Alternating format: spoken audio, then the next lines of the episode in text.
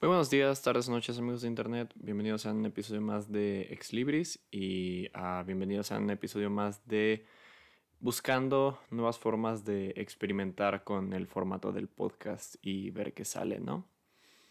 Para este episodio había planeado un par de cosas, pero finalmente no tuve el tiempo de realizarlas como yo quería. Uh, fue un poco frustrante porque tenía unas ideas muy buenas de más o menos qué es lo que quería hacer. Era un proyecto un poco más grande de lo normal, pero eh, viéndolo en retrospectiva quizá no debí ponerme tanta presión a la hora de realizar un proyecto de, de esa calibre, teniendo en cuenta que, bueno, uh, la escuela no, no está siendo muy amable conmigo últimamente. Mm, es, es, raro llamarlo escuela. Cuando digo escuela me imagino como una primaria, una secundaria una prepa incluso. Pero uno no sé, bueno, no sé si sea algo ex exclusivo mío, pero cuando digo escuela no imagino la universidad. Mm, y digo, aún así lo digo, porque es como la palabra más normal que podemos usar en ese contexto, escuela, en vez de decir universidad. Mm, no sé por qué lo hago así, pero es algo para que analicen. Y pues bueno, como no pude a ejecutar las ideas que quería ejecutar en su momento, decidí finalmente eh, sacar una de mis ideas de repuesto, de, ya saben, soy de esas personas que llevan una lista de todo y pues tengo esta lista como de ideas para el podcast, ideas de repuesto. Y se me ocurrió hacer esta pequeña sección donde hablo sin guion, por cierto, por si no se había notado la diferencia. Hablo sin guion y básicamente analizo aspectos de, no de mi vida, sino de, bueno, tal vez de mi vida, pero relacionados con todo el tema del podcast, que son el arte, la literatura, la historia y eso, porque, bueno, como dije en la introducción del podcast, ya hace, ¿hace cuánto fue ya? Hace nueve meses ya, wow. Hace ya nueve meses, pues, fue el, el propósito del podcast es compartir lo que a mí me apasiona, ¿no? Entonces este episodio es un poco quizá más personal. Voy a hablar acerca de, uh, bueno, en esta pequeña como sección aparte del podcast a la que vamos a bautizar como... Hmm, no había pensado en un nombre. De hecho, a quienes estén escuchando, si se les ocurre un nombre, me pueden decir uh, pues vía Instagram o vía WhatsApp, quienes me tengan por ahí. Y quien no, pues vía Instagram, estaría bien. Y bueno, recuerden arroba ex.libris25, me parece. Y pues sí. Ahora quisiera pues hablar de eso, ¿no? Hablar de, esta sección, de, de, qué va a consistir y qué pienso hacer más o menos. Y en este caso me gustaría hablar de cómo, de por qué el arte surreal es uno de mis a géneros de arte favoritos. El arte surreal y también como todos los demás géneros que lo rodean, ya sean el abstracto o, bueno, incluso el impresionismo podría decirse, aunque el impresionismo no es surreal como tal, es una de las inspiraciones para el surrealismo y lo abstracto. Entonces quiero hablar de por qué lo surreal es uno de mis, uh, no solo géneros, sino temas favoritos a tocar. Y, pues sí, empecemos con eso entonces. Pasemos página y comencemos, como diría si tuviera guion. um, pues creo que mi primer contacto con lo surreal fue Alicia en el País de las Maravillas. Como ya muchos de ustedes sabrán, es mi uh, libro favorito. Sé que, uh, o sea, mucha gente cuando les digo que leo mucho me dicen como, ¿cuál es tu libro favorito? Como que no esperan que mi respuesta sea Alicia en el País de las Maravillas, ¿no? Como que esperan una una respuesta grande, uno de los clásicos, porque, bueno, Alice en el País de las Maravillas es de los clásicos, pero esperan una respuesta como La Odisea o, uh, no sé, alguno de Julio Verne o de ese tipo, ¿no? Como que cosas para, entre comillas, adultos, ¿no? Y bueno, la discusión entre qué es para adultos y qué no es para adultos es un tema para otro episodio. Pero me gustaría Mm, aclarar que aunque Alicia en el País de las Maravillas es de mis es mi libro favorito, no significa que mi vida gire en torno a, a la propia obra, ¿no? Incluso si así puede parecer para muchos de mis conocidos, los que me conocen saben que hablo mucho acerca de eso.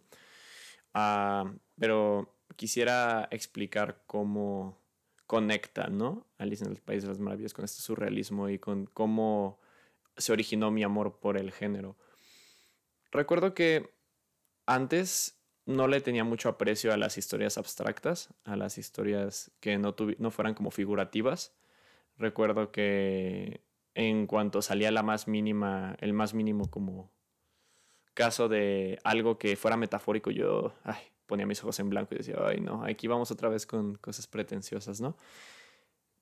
Pero con el paso de los años creo que me fui dando cuenta que crear contenido surrealista es en realidad algo muy, no solo complejo, sino que puedes poner mucho detrás sin poner tus temas tan al frente como la audiencia suele verlo, ¿no?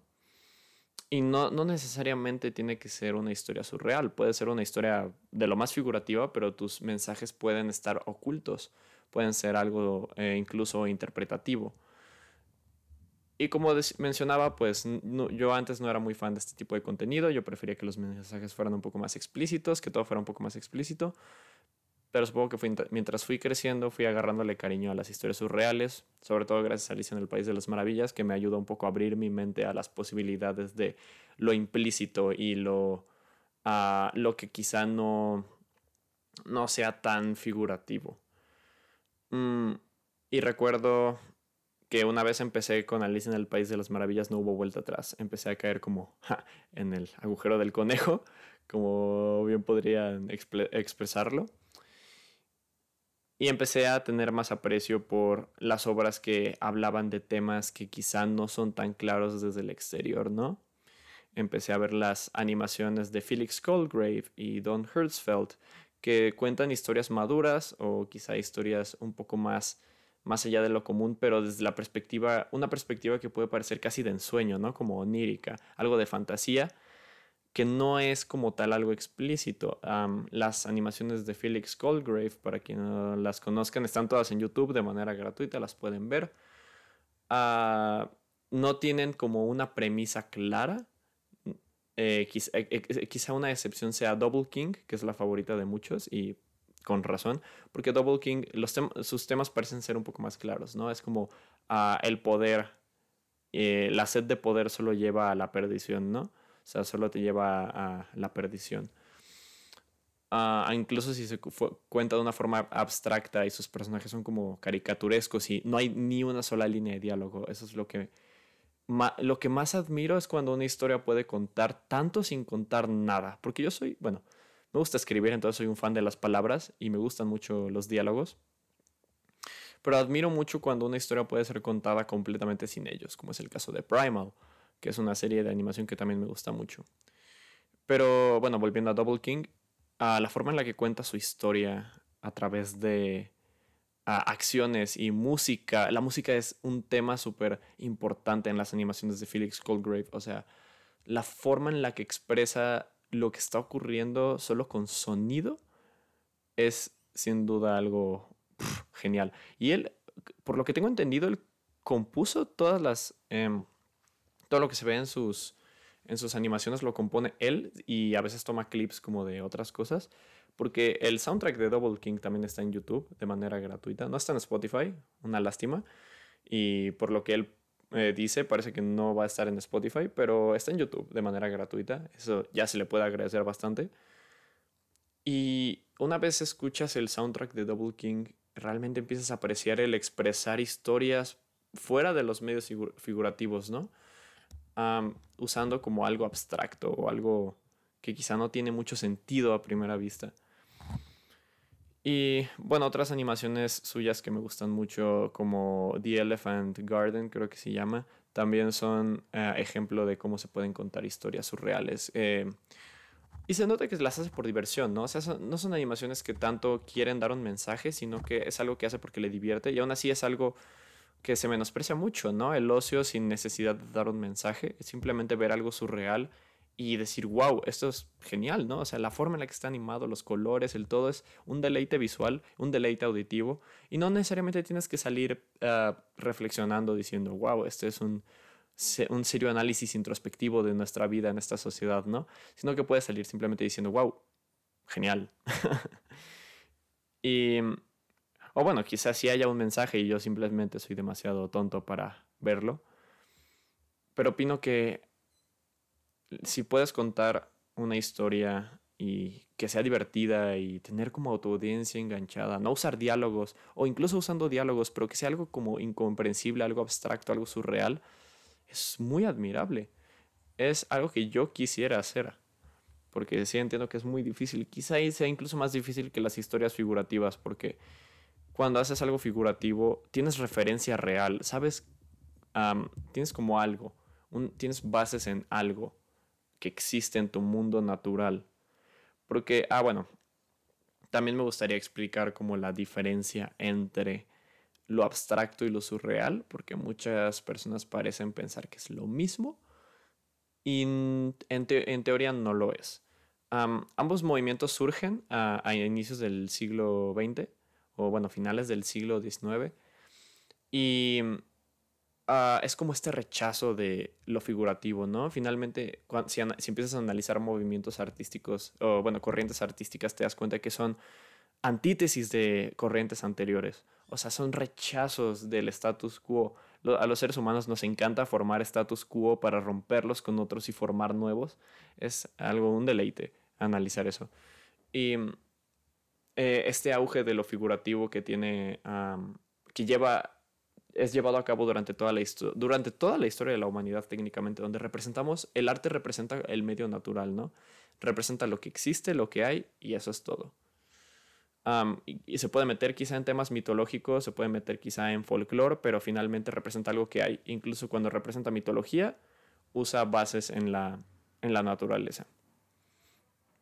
Entonces surge esto, estos movimientos a inicios del siglo XX. Yo diría que, por, que hay tres causas específicas para esto. O sea, tres causas que yo considero que son muy importantes para el nacimiento de lo abstracto y lo surreal. Uno es, como ya dije, una antítesis de lo figurativo. Ya estamos hartos de estos movimientos de representar solo lo que hay, quiero representar lo que no hay, o más bien lo que no se puede ver, y convertirlo en algo que se puede ver. Mm, también existe, como segundo punto pondría el surgimiento de la fotografía, porque mucha gente dice que la fotografía representa la muerte del arte plástico, yo opino que eso es una completa mentira, pero pues finalmente muchos artistas empiezan a preguntarse, ok, pero ya existe un medio que puede retratar la realidad mejor que yo. ¿Qué voy a hacer yo ahora? Y es cuando muchos ah, artistas, pintores empiezan a decir, ok, si la fotografía representa lo que existe y es excelente y mucho mejor que yo representando lo que existe, pues yo voy a representar lo que no existe. Y en eso la fotografía no me va a poder ganar. Entonces esa es una de las, mm, considero como una de las razones, el nacimiento de la fotografía. y como tercer Ah, razón de como el boom de lo surreal y de lo abstracto es las guerras mundiales. Porque estas ideas de nacionalismo, patriotismo, ah, confianza ciega en el sistema, uh, y, como eh, honorificar y glorificar eh, la muerte y la gloria y eh, la guerra, finalmente hicieron mucho daño en la sociedad. Eh, las dos guerras mundiales eh, creo que se les da tanta importancia por el impacto que tuvieron en la, en la sociedad humana en general. O sea, ya ni siquiera limitándonos a países. En todo el mundo se pudieron sentir las repercusiones de las guerras mundiales, yo creo. Principalmente porque la mayoría de las potencias estaban ah, metidas en eso. Y pues... Ah, y supongo que cada país tiene una experiencia que contar en cuanto a la Segunda Guerra Mundial. Incluso México que no entró abiertamente, bueno, sí entró abiertamente, pero sus contribuciones a bélicas no fueron del todo grandes eh, comparándolas con las de, por ejemplo, la Unión Soviética, Alemania, Estados Unidos. Pero sin duda todos los países tienen algo que contar acerca de la Segunda Guerra Mundial, ¿no? Y esto es reflejado en el arte. se puede ver como un, gran cambio, o sea, una, una transición muy corta entre el arte eh, antebellum, como dirían algunos, y postbellum. Y es, es, increíble ver este contraste porque, de hecho, la forma en la que se empieza a representar la realidad ya no es tan real. Se empieza a el surrealismo meterla en la mente del individuo, en la mente del artista. Porque, bueno, aquí es donde voy a hacer la diferenciación. El arte abstracto es más una representación del medio no natural, o sea, una representación de algo que no hay, una representación que abandona todos los conceptos de lo que existe, de lo que puedes ver, ah, y simplemente se dedica a hacer formas. Pueden ser formas, o pueden ser líneas, o pueden ser solo manchas, pero se dedica a abandonar todos los preceptos de lo que se interpreta, lo que nuestros cerebros interpretan, y empiezan a convertirlo en, o sea, deconstruirlo. Y nuestras mentes intentando darle sentido, interpretan cosas de estas formas, empiezan a ver cosas donde quizá no las haya o quizá no las había en un momento, empiezan a ver colores y formas, empiezan a formar sus propios significados ah, en cuanto a esto. Y luego está el surrealismo, ¿no? El surrealismo, por otro lado, es más ah, la mente, representar lo que no vemos pero sentimos, lo que existe en nuestra imaginación. Y, eh, o sea, si puedes imaginar algo y lo puedes pintar, probablemente sea algo surrealista. Algo que no existe. Si puedes ver algo en tu mente que tú crees que no existe o combinas cosas en tu mente que existen y les das como un nuevo significado y lo puedes representar, eso es surrealismo. Ah, para dar ejemplos, porque de, la, de, lo abstracto no tengo tantos ejemplos, ah, pero de lo surreal. Eh, quizá Edward Hopper es de mis pintores favoritos. No, él no era pintor surrealista, de hecho, era me parece que impresionista, ay, no lo sé, no tengo ahora mismo el dato. No, bueno, sí era, yo diría que era más pintor realista, honestamente, pero hay un toque surrealista en sus obras, porque las obras de Edward Hopper tocan mucho eh, la sociedad norteamericana, pero desde un enfoque solitario, un enfoque melancólico. Sus pinturas suelen ser habitaciones vacías con quizás solo una persona o dos personas, o una cafetería de noche con solo un par de personas. Y el sentido de incomodidad que generan estas imágenes, ah, he hablado de los espacios liminales en un episodio anterior y de cómo la incomodidad de, el, de que las cosas no estén sirviendo el propósito que nosotros les asignamos, lo que eso genera en nuestras mentes y cómo Edward Hopper lo representa en sus pinturas, ¿no? Vemos cosas donde debería haber mucha gente, donde debería haber color, donde debería haber como tanta actividad y solo está como solitario, vacío. Y es algo que honestamente me parece muy poderoso. Eh, y pues finalmente hay muchos representantes del surrealismo de los que podríamos hablar, ¿no? Eh, Dalí, por ejemplo, Frida Kahlo, para dar un ejemplo un poco más eh, local. Pero creo que donde lo surreal últimamente ha actuado de lo más poderoso es en la animación. Y sí, voy a meter la animación en todos, absolutamente todos los episodios si quiero, sí, no pueden hacer ustedes nada al respecto. Pero como dije, eh, Don Hertzfeld o Felix Goldgrave, ¿no? Surrealismo al 100%. Representar, porque el surrealismo tiene algo que el abstraxismo no tiene, que creo que es muy importante, y es que el surrealismo puede, podemos conectar más con él, porque el surrealismo no se limita simplemente a no representar nada. Puede representar cosas mientras lo haga desde un enfoque que no sea real, pero puede representar muchas cosas no digo que el abstraxismo no pueda representar cosas, pero el abstraxismo se basa más en el no poder identificar lo que estás viendo y el surrealismo es más en el no poder entender lo que estás viendo, no entender el significado detrás de lo que estás viendo. Ah, cuando ves una pintura, no sé, de Dalí o de Van Gogh o de Frida Kahlo y realmente te paras a analizarla, te paras a analizar cada mínimo detalle, empiezas a notar cosas que quizá en primera instancia no notarías. Incluso en pinturas que no son surrealistas, mientras más las analices, más contexto implícito empiezas a notar en la propia pintura, ¿no? Quizá tal color eh, empieza a generarte tal emoción. Quizá la forma en la que el, personaje eh, retratado te está viendo. Quizá la forma en la que su cuerpo está posicionado. Empiezas a notar como pequeños detalles que quizá de otra forma no interpretarías normalmente. Y es algo que el abstraxismo creo que no es tan poderoso en ese aspecto. Pero bueno, creo que esas son las razones por las que disfruto tanto del surrealismo y el abstraxismo. Y de cómo ah, pueden contar historias más allá de lo figurativo, ¿no? Mm, me parece que no tengo mucho más que decir al respecto de eso. Bueno, quizá un poco mi experiencia con eso. Mm, las animaciones de Don Hertzfeld tienen como mensajes tan poderosos. Les recomiendo mucho que las vean. También tiene un canal en YouTube. Digo, él sí hace películas, o sea, ha hecho películas, pero muchas de sus animaciones las pueden encontrar en YouTube.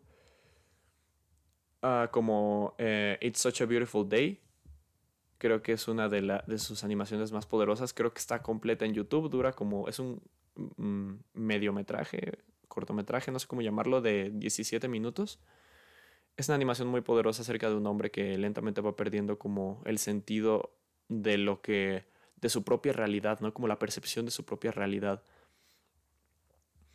Y creo que es uno de mis miedos más grandes, ¿no? Perder el propio sentido de quién soy y de cómo interpreto las cosas a mi alrededor. Me gusta mucho la forma en la que yo analizo las cosas y no me gustaría perderla.